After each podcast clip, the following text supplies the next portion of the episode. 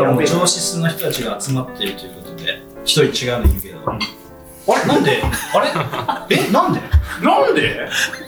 まあ、それで言ったら俺も上質という感じ。セキュリティの餃餃子届けてくれました。餃子セキュリテ餃子届けにセキュリティの。方ィセキュリティの方なんです。セキュリティの方ではあ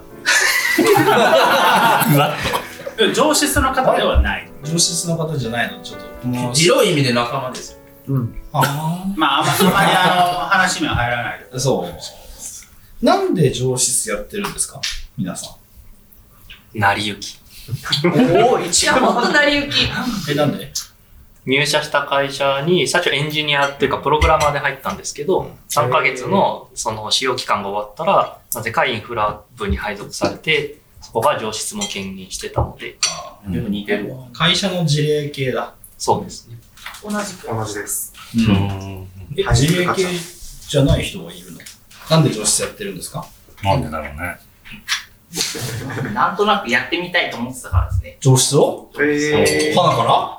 いや、花からはやりたいと思ってなくえて、、ど、どのタイミングで受精したタイミングでもやりたい？ですかそれは全然ないですけど、すぐすぐやりたい30になったタイミングで。小学生のあの、あ将来なりたいことみたいな。情報システム担当とか。一日で YouTuber に その頃はめっちゃ尊敬の目ある。デビューじゃないですか。30になるまで、チーム、チーム名もなんか横断チームみたいなチームで、横断チーム？ヘルプデスクとか、ソシャゲの売上集計とか、他のチームでやらないところをまとめて全部引き受けるチームでやってて、30になる。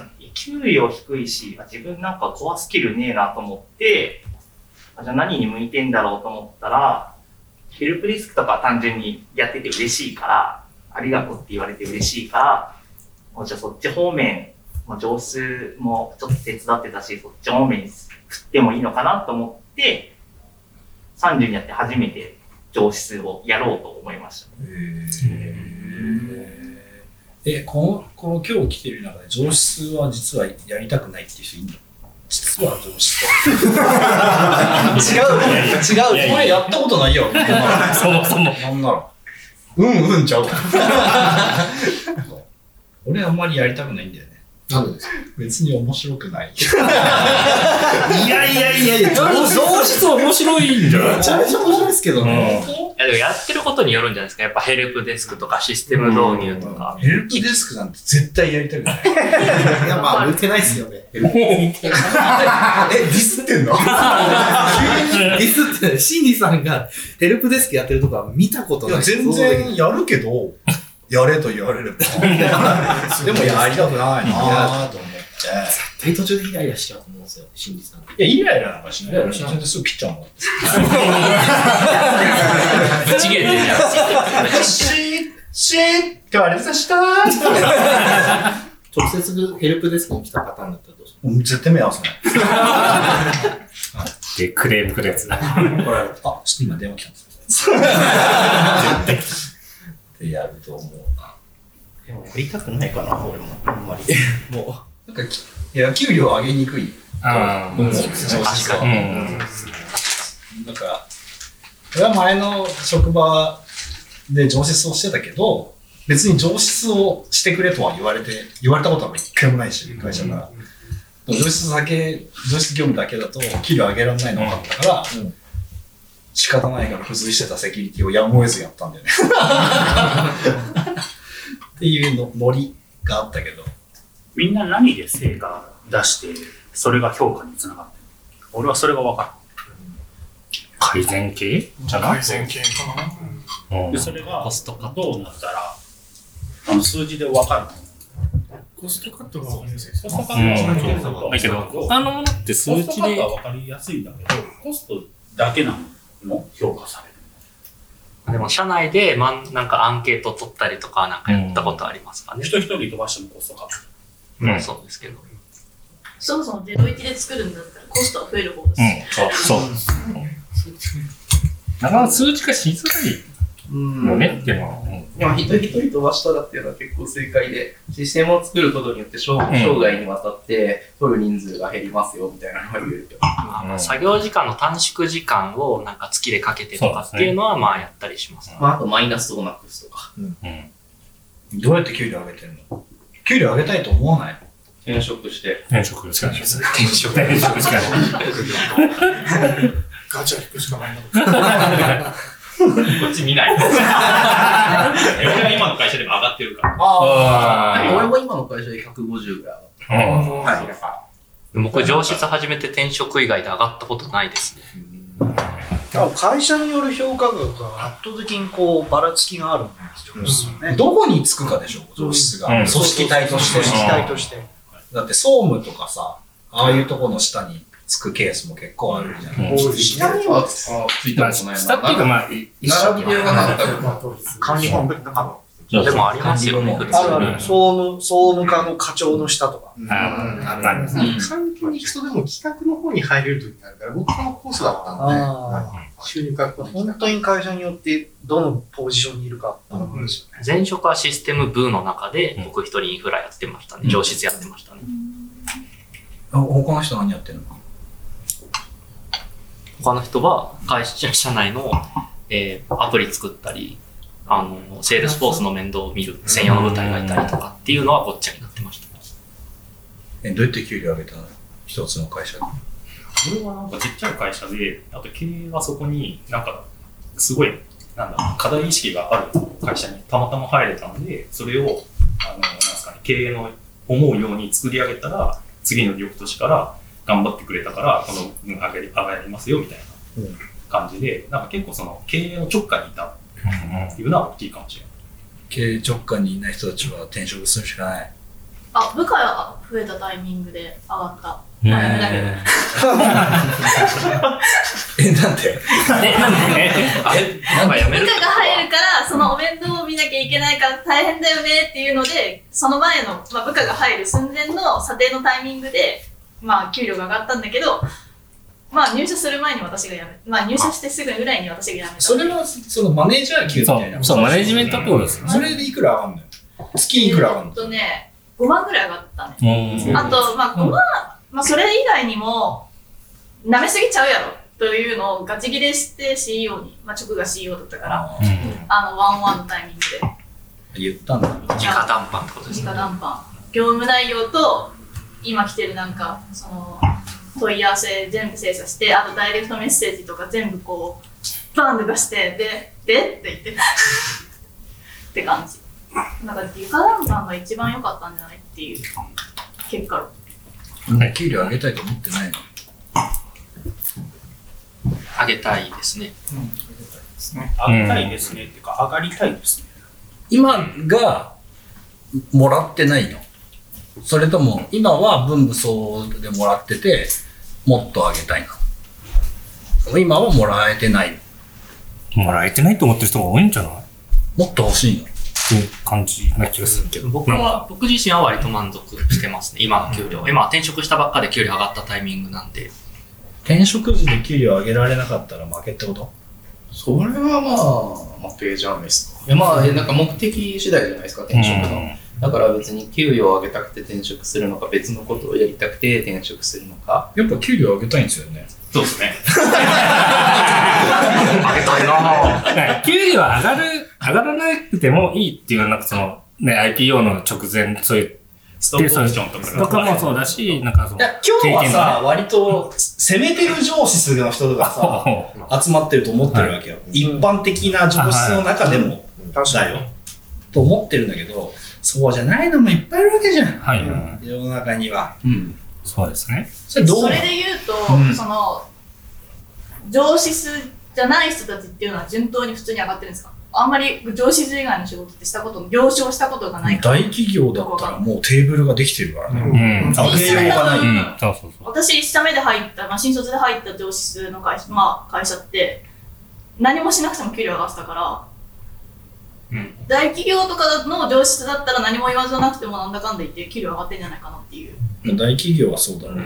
今日はもう職種に関わらず、テーブルが、標準のテーブルが。ってことは中小企業の上司数はどうやって給料上げるのっていうことなの？まず評価できなくないですか？うん、そうそうそう。一番そこ。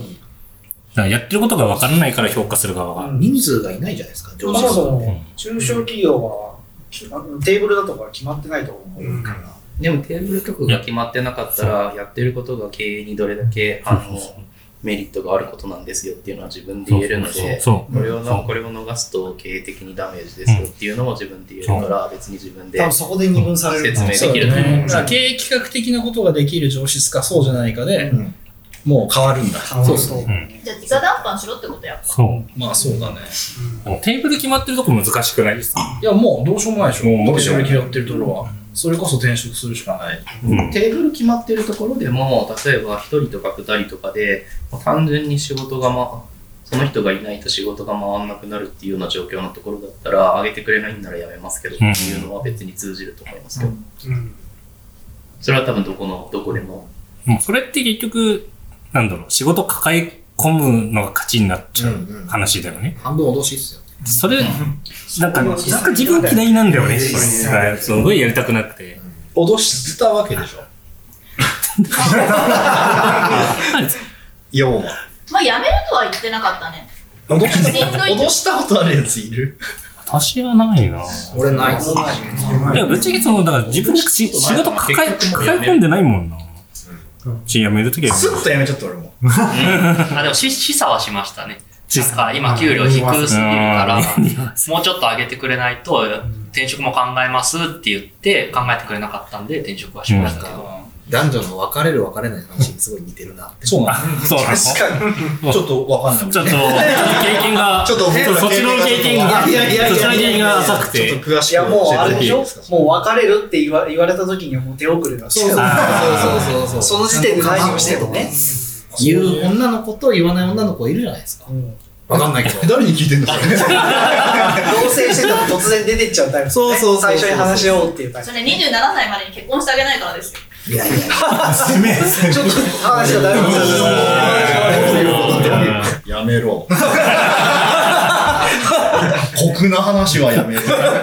実際みんな、あの、給給料だけなんですか？その給料はもちろん上げたいっていうのもありますけど。いや、モチベーションはさ、それはなんか、システム触りたいとか、その社内でね、よりいい環境になるのが面白いとか、それはもちろんあるだろうけど、やっぱさ、雇用されてる身としては、絶対的評価じゃん、給料って。そうですね。うん。それはね、社長もわかりますよね。そうですね。やっぱ給料で示すのが一番わかりやすい。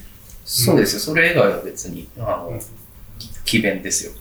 奇弁 いやいや、なんかもう、すごい助かってるんだよって言ったって別にあげないんだったら別に、じゃないですか。ね、君は言ってもらわないといけないとかね。搾取じゃないですかその、うんすごく君は活躍してるよと、君は将来安泰だねって言われても、給料据え置きだったら、うーんってならない。なりますね。デジタルに評価してほしいですね。ねいや、なんかよく言いますよね。なんか、でも今の会社の人はよくしてくれてるとか、すごい、なんかこう、評価はしてもらってるとか。誠でも波風立てたくないっていう人種もやっぱりいて、うんその金額よりかはその自分がいるところにこう安定感が欲しいみたいな社会精神的安全性が欲しいみたいな。それよりもお金よりもそっちの方を優先みたいな。やっぱそれもね一定数いると思うんだよね。いると思う。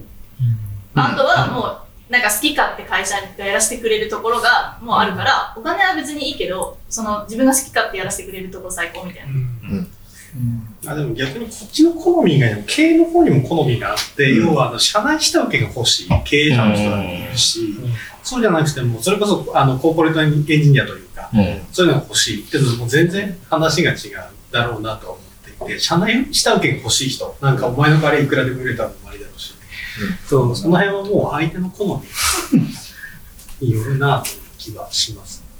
意外とそういう社員を罵倒する会社の方がね、社員の定着率高かったりする。お互いの依存関係が。ド M じゃんド M 僕も思いましたけどね。いや結構地方の中小企業はやっぱそういうところが多くて、辞めると、その町中の、まあそうね。町中に情報が行くので、そそのレベルのところはまあ、単純に次行くところもないっていうね。行くところもない。で割と地方の企業はどこでもある。ありそうですね。僕の場合はなんか話したんですけど、30人のスタートアップの頃に入って、そこの中で家庭で上質に変わったんですけど、まあ、ゼロキャリアからの上質になったんで、自分の適正給料が自分でその、外を見るまでわからないから、なんとなく、その30人くらいからだと、その給与、人事評価とかもまだ作られたばっかりで、フロントメンバーのそのエンジニアとかデザイナーとかの給与テーブルもなんかまだ定まってない状況で、まあ後回しになるような、みたいなところだと、比較対象が社内にいないから、うん。自分の評自己評価がどれだけその適正な評価なのか全然わからなくて、結局なんか、給与に対して低い、高いの、物差しがない、みたいなことはありました。それはでも自分がこれくらい欲しいからとかいうのはなかった。その時は、僕はなく、なか、なくて、でもそれは僕がそもそもそんなに給与を上げたいというよりは、この会社の中で働きたいっていう方が強いタイプだったからっていうのが一つと、あとは結構何でもできたんで、そこは楽しかったから、給与以上に価値を感じてた。っていうだけですね。まあ、楽しきゃいいよね。うんそれは本人がこう楽しくて。ストレスそれがもそんなに結局一番続くし。そうですね。なんか、僕の場合はヘルプデスクとかも結構会社に貢献したい。で、会社にくらい会社に対して、あの、純粋な気持ちで入れたんで、そんなに苦じゃなくやれたっていうのが結構。でもそれは生活が回っていてだと思う。あもちろん、そうです。前提として、その時にいくらぐらいだったんでしょ僕その時に500。いや、それは十分でしょ。で、でもそれはでも、500は回りますから。そう、でもそれもやっぱり正直前職がエンジニアだったんですけど、その時の給与テーブルが初初任給高い新卒の会社だったから、人事評価制度がない会社に行くと、大体前職の給与を目安に上がるか下がるか。上質で500は高い、安い。俺は分まあまあ、かんないです。平だ妥当なライン。平均よりは上。なんか転職するときにバッと見てたのは、クラウドゴリゴリ使います系の会社は500以上を大体提示してくる。で、そうじゃなくって、オンプレあるよとか、VPN あるよとかって古き良きって感じの会社は大体500以下って感じだった。だから、なんか、こう IT 投資する金額と、はい。あの、IT そこら辺を使う人たちの給与っていうのは大体一緒なんだなっていうので、私の中で決着がついた。比例するってことですよね。